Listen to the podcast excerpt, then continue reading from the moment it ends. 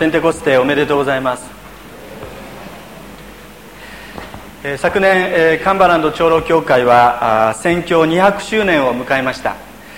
えー、日本からもですね、えー、小座協会の加藤主事が団長になって、えー、そして、えー、ツアーが編成されて、えー、小座協会からも何人か兄弟姉妹がアメリカに行かれたことだと思います。カンバランド長老協会はもともとアメリカ合衆国長老協会のに入ってたんですけども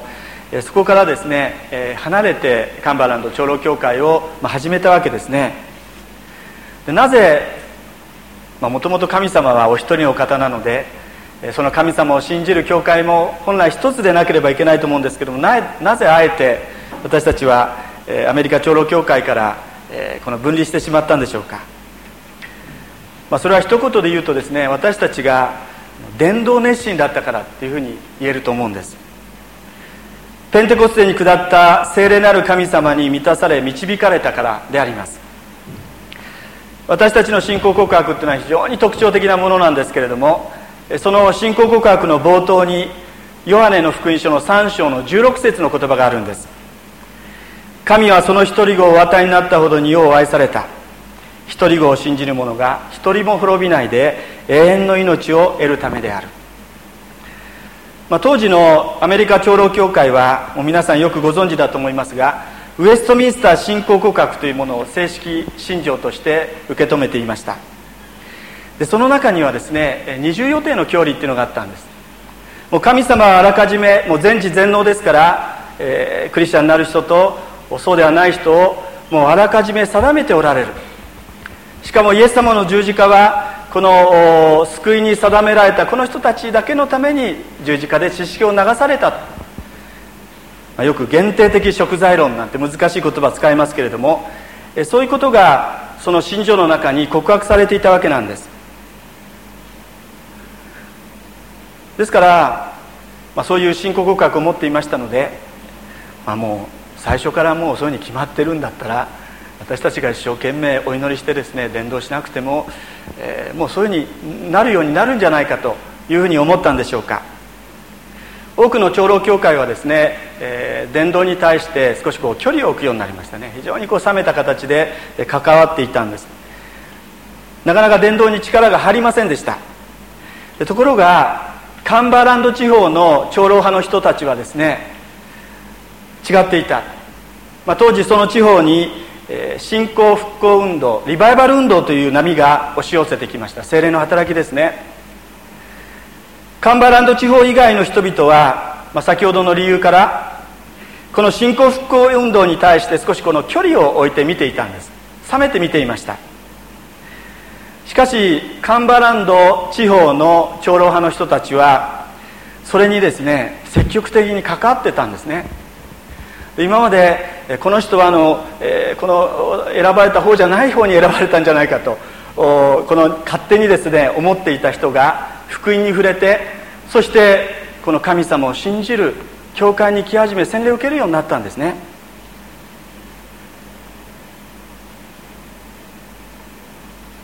次々と涙を流し悔い改めそして少しずつ生活が変わってきました。熱心に礼拝し今まで聖書なんか関心がなかったんですけども御言葉に関心を持つようになったんです。今日の使徒言行録の2章の42節からある精霊が下った結果何が起こるかどういうことに熱心になるためになるかということがここにありますけれどもまさに200年前のカンバランド長老教会は精霊の働きの中で礼拝に熱心に集い御言葉と祈りの生活へと入っていったんですね。で結局そうした神様からの原体験の中でウェストミンスター信仰告白告白が解くところの二重予定の距離を全面的にですね受け止められなくなってきた。しかも教会は信者であふれそして洗礼を受けたい人たちがですね多く与えられました。ところが残念ながら教職者が不足していた。私たちの教会もそうですけども。どうしたか。東海岸の、まあ、プリンストンっていう長老派の進学校がありました。あるいはある人はイギリスまで行ってですね勉強してそして、えー、暗視を受けて、まあ、牧師になる。そんなことやってたらもう間に合わないわけですね。そしてカンバランド長老協会の人たあの長老派の人たちはその、えー、まあそういう学校を出てなくても一定の教育を受けてですねこの人たちだこの人たちだったら大丈夫だっていう人に仲介の責任においてこの暗視を授けていったんですね。教職者として立てていくことになりました。でこの決定をめぐってカンバーランド仲介とカンバーランドが属していた、えー、このアメリカのケッタッキー大会との間に折り合いがつかずにですね、えー、まあ、最初から私たち出ようなんて思ってなかったんですけどもとどまってやっていこうと思ってたんですけども結果的にまあ出る形になったわけなんです。1810年の2月の4日の出来事でした。でそのようにしてアメリカ長老協会から離脱して、まあ、カンバーランド長老協会が、まあ、創設されたわけなんですね。ですからあの洗礼準備会でいつもお話しするんですけどもこのカンバーランドっていう名前を見た時にですねあアメリカの教会だと 思わないでください。カンバーランドっていう名前は地名なんですけれどもそれは本当に神様の霊に満たされて伝道熱心のゆえに設立された教会。でそれがカンバーランドっていう教会なんだ。そのことをぜひこの言葉を見るためにですね思い出してください、まあ、そういうことをお伝えしてるんですね、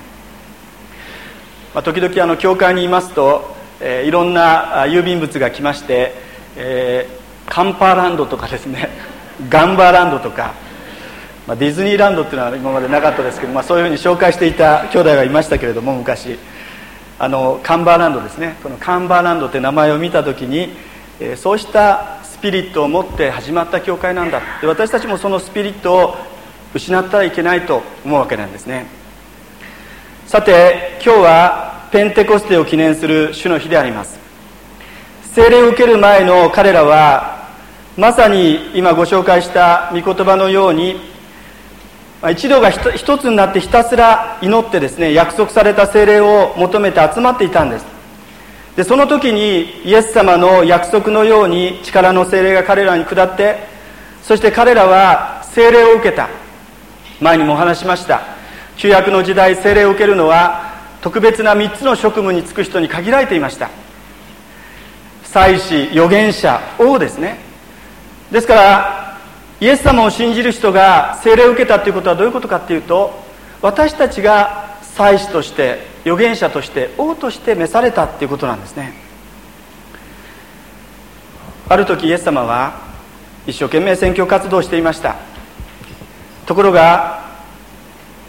そうした息子あるいはそうしたお兄ちゃんがやってることを理解できずにいたイエス様の、まあ、実の家族の人たちがいたわけです。で家族の人はそうしたイエス様のことがどうしても理解できないのでイエス様を呼びに行くわけですね。でその時の様子をマルコ福音書はこういうふうに私たちに伝えています。イエスの母と、ま、イエス様の母ですからマリアさんですね、えー、兄弟たちヤコブたちですね。来て外に立ち人をやってイエスを呼ばせた。大勢の人がイエスの周りに座っていた。ご覧なさい。母上と兄弟姉妹方が外であなたを探しておられます。私も小さい頃時間を忘れて真っ黒になって遊べ遊んでいるとですね呼びに来られたっていうのがありました。そういうのと全然違いますね。ちゃんと宣教の働きをしてるわけです。でも心配になってですねこの息子そしてこのお兄ちゃんを呼びに来たっていうんです。ところがこれに対してイエス様は何とおっしゃったか。私の母私の兄弟とは誰かっていうふうに言われたんです。そしてそこにいるつまりイエス様の前で、えー、この御言葉を聞いているその人たちを指してですね見なさい。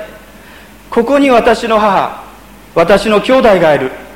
神の御心を行う人こそ私の兄弟姉妹また母なのだとはっきりとおっしゃった。ですから教会に来ると兄弟姉妹って呼ぶのはそういう意味なんですね。神様の御心を行う人こそと言われましたけども神様の御心って何でしょうか？それは先ほどのヨハネの3章の16節にありましたようにイエス・キリストを主救い主と信じることですね。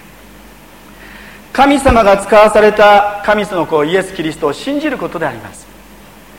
ですから私たちは神の子同士つまり神の家族だっていうんですねイエス様から言わせると。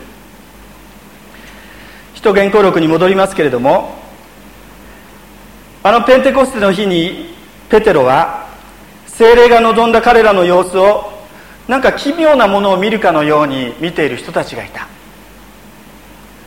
少し距離を置いて観察しているエルサレムのユダヤ人たちがいた。でそうしたユダヤ人に向かって説教したんです。でそれが2章に長い説教としてここに出てきます。でその中でこのこの出来事は旧約聖書のヨエル書の成就であるっていうことをみんなに伝えたんですね。お酒に酔ってるんじゃないんです。あのヨエル書で予言されたことが実は今日実現したんだ。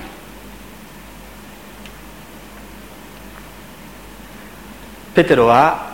そのヨエル書に触れて語っている。でそれが使徒言行録今日はお読みしませんでしたけれども2章の16節から21節のところにそれが出ています。でこのヨエル書の予言を見ますとどうでしょうか？精霊が下ると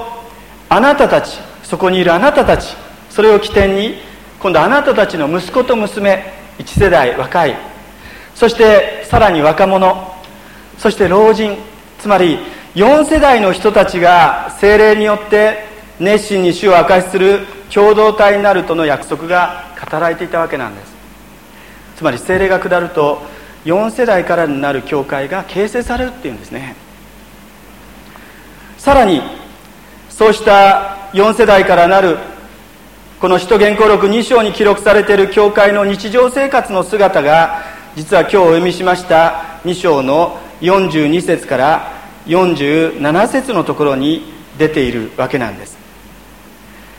そのところをもう一度見ていただきたいんですが42節を見ますと精霊をいただいた結果何が起こったか。使徒の教え相互の交わりパンを裂くこと祈ることに熱心であったとあるんですね。すなわち主にある兄弟姉妹横同横同士の交わりそして聖書パンを裂くことっていうのはまさに生産式に表されたキリストの救いの御業を祝う行為。神様とのこの縦の関係そして祈りもですね祈りに熱心であったってありますが神様とのこの縦の関係。でそうしたものに熱心であった精霊が働くとというふうにここに出てくるわけなんです。でそれだけではありません。47節の後半ですけれども民衆全体から好意を寄せられた。こうして主は救われる人々を日々仲間に加え一つにされたのである。精霊が働くと宣教の教会として地域の中で証を立てていく生活が広がっていきますよ。その様子がここに出てくるわけなんですね。でこの教会の姿あの2000年前のペンテコステの日に誕生したエルサレム教会ばかりでなく実は同じ精霊を宿す神様の霊を内に宿す講座教会にも実は現れる恵みであるっていうことを今朝もう一度ご一緒に覚えたいな。いや覚えるだけではなくてそうした教会をこの地域にですねみんなで形成していきたいなと。そのことを祈り求めていきたいと思うんです。先週の水曜日のペンテコステ特別祈祷会にキリスト者学生会の永井先生そして夜は成形進学校の校長先生の関野先生が御言葉を取り継いでくださいました。でそこでも改めて教えられたんですけども彼らは精霊に満たされるので証しをすることができたっていうことなんです。精霊に満たされたので大胆に語ることができたっていうことなんです。つまりこの使徒原稿録を記録した著者のルカは精霊降臨によって誕生したいわゆる使徒言行録2章の教会そういうふうに呼ばれるこのエルサレム教会あるいはその教会に集うクリスチャンの様子を教会こうあるべきだ。クリスチャンこうでなくちゃいけない。そういうふうに言ってるんじゃないんですね、まあ、いつもお話しますけどむしろ精霊に満たされていく時精霊が働いてくださる時にこういうふうになっていくんだ。結果としてこういうことが起こってくるんだ。淡々と報告してるわけなんです。ですから私たちは本日のこういうこうにならなくちゃいけないっていうそういうことではなしにですね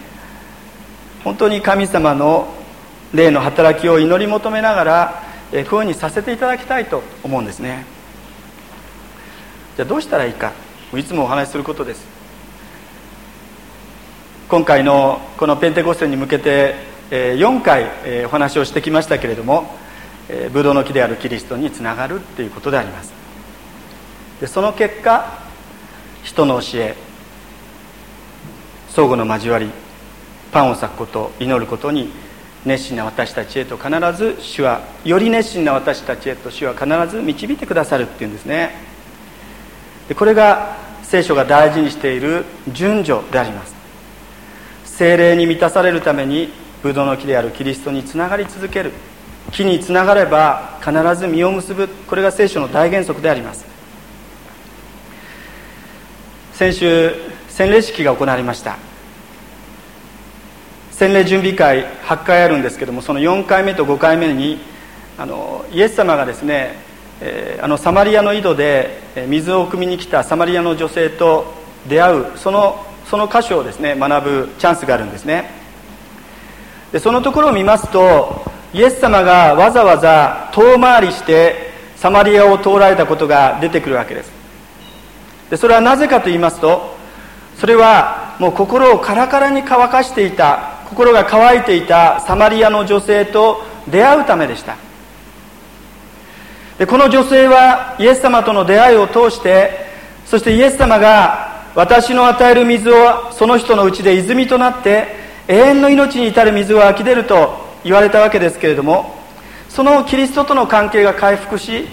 キリストと親しい交わりの中で精霊の満たしを受けるということが約束されていたわけなんです。でこのことこそ神様が私たちを導く導き方ですね。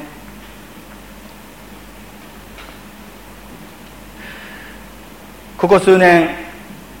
クリスチャン新聞の統計によりますとなんと日本のクリスチャンの平均寿命は3年弱だというふうに言われています。非常にショッキングな事実です。洗礼を受けて3年弱するとまあ平均ですからね、まあ、いろんな人がいらっしゃるわけですけども。洗礼を受けて寿命が3年ですから3年経つといろんな理由で教会を離れてしまう。よく卒業クリスチャンなんて言葉が日本の教会にあるわけですね。でこれが事実とするならばこれは本当に大変なことだと思いました。